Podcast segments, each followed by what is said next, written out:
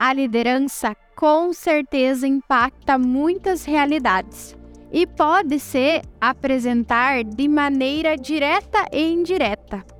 A liderança direta acontece quando o líder cria ou se aproveita de estruturas que é capaz de controlar.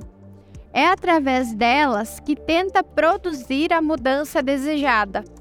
Quando a liderança é direta, o feedback é mais frequente, seja entre líder e seus liderados ou o inverso.